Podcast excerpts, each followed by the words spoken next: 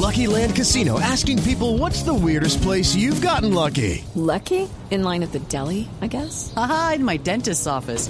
More than once, actually. Do I have to say? Yes, you do. In the car before my kids' PTA meeting. Really? Yes. Excuse me, what's the weirdest place you've gotten lucky? I never win and tell. Well, there you have it. You can get lucky anywhere playing at LuckyLandSlots.com. Play for free right now. Are you feeling lucky? No purchase necessary. Void where prohibited by law. 18 plus. Terms and conditions apply. See website for details.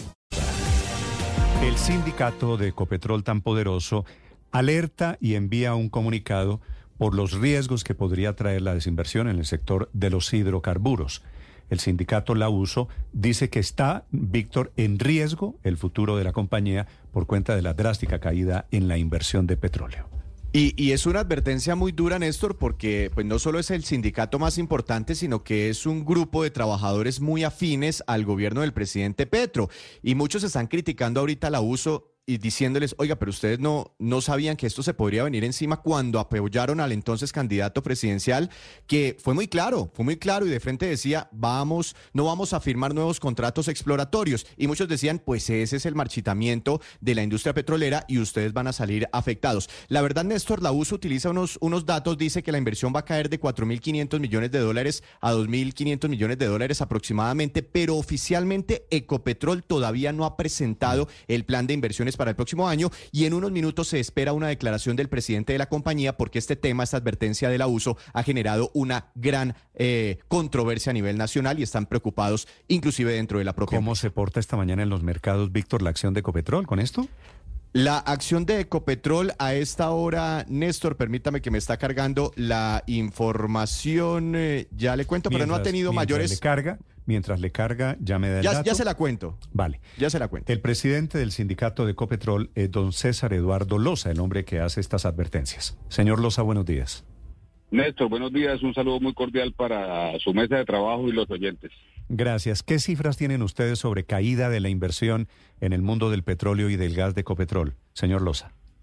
Néstor, nosotros estamos hablando con datos y hechos concretos. La tendencia de la desinversión se observa con la salida de operación de 39 equipos, 23 taladros y 16 equipos de mantenimiento de subsuelo. Y además, eh, la manifestación, la información que hemos tenido, que en el segmento de exploración y producción van a bajar sustancialmente el 45% de CAPEX al pasar de 4.500 millones de dólares a 2.500 y por supuesto eso va a afectar todas las operaciones onshore. Es cierto, Ecopetrol va a hacer inversiones costa afuera, pero necesitamos garantizar las cargas de las refinerías, el suministro de combustibles para el país mm. y estamos dando esos datos con la información que tenemos desde la organización sindical. Sí. Señor Loza, y si ustedes están tan preocupados y les parece que la situación sobre la exploración de petróleo es tan grave, ¿por qué apoyaron al presidente Petro el año pasado en la campaña electoral? Bueno, nosotros eh, apoyamos efectivamente al presidente Petro, tenemos coincidencias en varias líneas políticas de su gobierno, como la política de paz total, estamos de acuerdo, la reforma laboral, las reformas de corte social, pero por supuesto que donde tengamos que marcar diferencia la marcamos, esto porque el movimiento sindical no puede perder su autonomía. Este es un tema de sentido común. Es el mayor activo que tenemos los colombianos. Ecopetrol el año pasado le aportó al país 18.724 millones de dólares por efecto de exportaciones. De mantener esta tendencia de inversión, pues por supuesto que va a tener un impacto negativo en el país. No, pero no me contestó, señor Loza, la pregunta. Yo sé que la situación del petróleo es grave, pero ¿qué le sorprende? Es decir, ustedes apoyaron a Petro y un año y dos meses después dicen, ¿se va a acabar la industria del petróleo como si esto fuera una sorpresa para ustedes o para el país?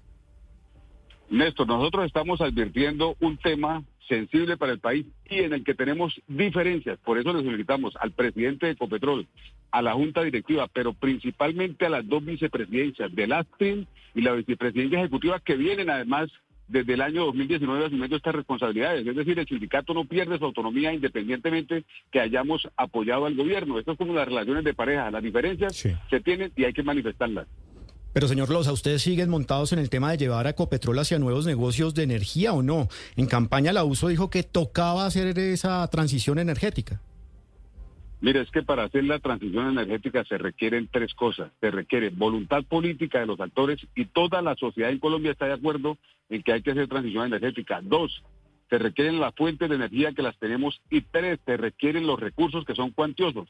Nosotros desde la uso consideramos que la transición energética la debe liderar Ecopetrol, pero los recursos deben salir de la misma industria del petróleo y el gas. Es más, consideramos que sin firmar incluso nuevos contratos podemos llegar al millón de barriles mejorando el factor de recobro, haciendo inversiones, trayendo tecnología, haciendo los proyectos que hoy están cancelando y de ahí deben salir los recursos para la transición. En eso estamos de acuerdo con el gobierno, hay que hacer la transición, pero tiene que ser una transición sostenida, una transición responsable, no una transición romántica. señor Loza, usted habla de tener sentido común, pero, pero todas estas advertencias se las hicieron hace, hace un año. ¿Por qué el sentido común no predominó en ese, en ese momento? Es como si yo me, me quisiera comprar una casa en un lugar donde sé que va a caer un, un, un meteorito y, termino comprando la casa. Vea, casualmente, coincidencialmente, en estos momentos estoy aquí en la sexta cumbre de petróleo y gas y acabo de escuchar, antes de dar esta entrevista, acabo de escuchar al ministro de Minas eh, manifestando eh, que están, el gobierno está alineado con mantener la exploración y producción, mejorar el factor de recobro, entonces necesitamos que ese tema en la práctica se consolide y que se hagan las modificaciones, las, las reconsideraciones a esta situación que hemos denunciado relacionada con la desinversión en el segmento de exploración y producción. Sí, ¿cuántos empleos están en riesgo, señor Loza, si efectivamente la producción de Ecopetrol al año 2026 cae a apenas 472 mil barriles diarios de crudo, como lo advierten ustedes en el comunicado de ayer? ¿Tienen ustedes un estimativo?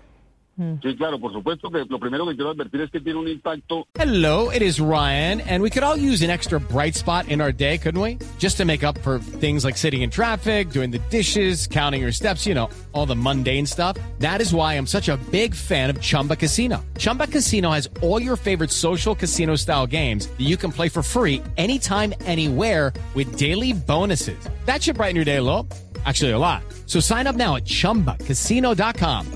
That's chumbacasino.com. No purchase necessary. Void were prohibited by law. See terms and conditions 18 plus. En las exportaciones que dejaría de hacer el país, porque a duras penas tendríamos para cargar las dos refinerías. Y en el empleo, por supuesto que podríamos estar hablando de la pérdida de 30 mil empleos aproximadamente. 30 mil empleos. Señor Loza, ¿de dónde saca usted las cifras? Porque oficialmente Ecopetrol está listada en los mercados. Néstor me preguntaba que cómo se mueve la acción. A esta hora está subiendo un poquitico, 0,28%, es decir, no se ha estremecido por este tema. Pero Ecopetrol, como está listada en bolsa, revela sus planes de inversión casi que finalizando el año, del próximo año. Y todavía ese plan de inversiones, con ese recorte que usted advierte, no ha sido publicado oficialmente. Nosotros tenemos información fidedigna que nos han entregado personas al interior de Ecopetrol que nos permiten manifestar esto que le estamos diciendo a la opinión pública. Le voy a colocar este ejemplo. Lo que Campetrol dice hoy en un comunicado oficial de la salida de 39 equipos no es una invención del sindicato. Le voy a referir este dato concreto. En la vicepresidencia regional central, que fue donde nació eh, la industria del petróleo en Colombia, el presupuesto, el CAPEX, el capital de inversión. Este año está en 180 millones de dólares en el año 2023. En el año 2024 vamos a estar en 70 millones de dólares, es decir, hay una reducción del 60%. Eso significa que no vamos a tener un solo equipo de perforación y el que no busca no encuentra. Son datos concretos que se pueden verificar y la tendencia así lo muestra. Pero a nosotros, como sindicato, nos encantaría que se hiciera una declaración pública donde se le dijera al país que se van a mantener las inversiones en la industria del petróleo y especialmente en Ecopetrol, porque Ecopetrol produce seis de cada diez barriles que se, que se dan en Colombia. Doctor Loza, ¿usted cree que el gobierno está marchitando eh, a propósito las, las inversiones? Pues gobierno que controla al final Ecopetrol, a propósito las inversiones de Ecopetrol, no sé, pensando en, en alguna otra estrategia, en, en aumentar las importaciones de, de otro país, como por ejemplo Venezuela. Bueno, nosotros creemos que el gobierno, el presidente de Ecopetrol, la junta directiva y las dos vicepresidencias que vienen asumiendo el control del segmento de exploración y de producción le deben decir al país por qué estas desinversiones con el barril está 85-95. Esperamos que se corrija el rumbo. Eh, eh, recientemente eh, Estados Unidos y Venezuela, la semana pasada nomás, están buscando acuerdos para ver cómo reactiva la industria y entonces eso no es coincidente con lo que está ocurriendo en nuestro país. El país requiere, independientemente si el gobierno es de izquierda, de centro o de derecha, mantener la explotación petrolera para garantizar el abastecimiento energético del país. Pero es que el presidente prometió otra cosa exactamente en campaña y él dijo claramente que iba a desincentivar la exploración de petróleo y de gas. ¿Se clavaron ustedes mismos el cuchillo, señor Loza? Nosotros eh, creemos que incluso manteniendo la decisión que tomó el gobierno de no hacer nuevos contratos, nosotros podemos subir al millón de barriles y estamos de acuerdo con la transición, estamos de acuerdo con el gobierno pero es necesario que esos recursos salgan de alguna parte. Cualquier gobierno, ya sea Petro o cualquier gobierno de derecha, de izquierda, de centro, le plantea al país dos reformas tributarias para buscar los recursos que necesita la transición y va a ser totalmente impopular. ¿De dónde salen los recursos? De la misma industria del petróleo y del gas. Y en ese sentido es necesario que el gobierno precise y, que mantenga una línea de mantener la explotación petrolera hoy y que mantenga la línea de garantizar el autoabastecimiento de hidrocarburos para el país. No se nos puede olvidar que 10 millones y medio de hogares en Colombia cocinan con gas. El 65% de la industria utiliza el gas que producimos en el país. Y el país necesita seguir garantizando esos recursos, independientemente de dónde es el gobierno. Esto es un tema de sentido común. Sí. ¿Ustedes en el gobierno no tienen una cuota, señor Loza? Eh, no entiendo, Néstor, la pregunta. Nosotros no tenemos cuota en el que gobierno, no, no tengo ninguna cuota. ¿Cómo que no tienen cuota en el gobierno? ¿El presidente, el ministro, el viceministro de Trabajo no era el presidente de la USO? El viceministro de Trabajo del presidente de la USO es un compañero, es amigo, pero eso no tiene que ver una cosa con la otra. La postura del No, sí tiene que ver, sí tiene que ver, porque yo estoy de acuerdo con usted. Yo, yo estoy de acuerdo con usted en que está en riesgo en la industria del petróleo, pero ustedes ayudaron a elegir al presidente que puso en riesgo la industria del petróleo. El, un viceministro del gobierno era presidente de la USO y ustedes ahora se quejan como si ustedes no tuvieran nada que ver en el, en el rollo. Mira, Néstor, la política es, son como las relaciones de pareja. Cuando surgen diferencias hay que plantearlas y las estamos planteando abiertamente de cara al país porque somos defensores del empleo, del trabajo decente que genera la industria, somos defensores de, de la de la importancia que tiene Ecopetrol para la economía del país y esa postura no la vamos a hipotecar así el presidente de mm. Colombia sea mi papá pasado mañana. Es buena su analogía de que esto es como el matrimonio, pero ustedes se casaron, esta es su pareja, y ustedes sabían antes del matrimonio cómo era la pareja. Sí, pero nosotros eh, hoy no estamos dando un ataque eh, al gobierno del presidente, estamos diciendo que es necesario que se reconsidere la decisión de desinvertir en Ecopetrol. Ahora en Ecopetrol hay una junta directiva, en Ecopetrol hay un presidente, hay unas vicepresidencias que hace cuatro años vienen asumiendo la responsabilidad de la exploración y producción de petróleo en Ecopetrol. Incluso vienen del anterior gobierno, entonces que le diga al país, porque este es un tema de interés nacional, este tema no se puede ideologizar. Vale, vale. Señor Loza, gracias por acompañarnos esta mañana, les deseo mucha suerte.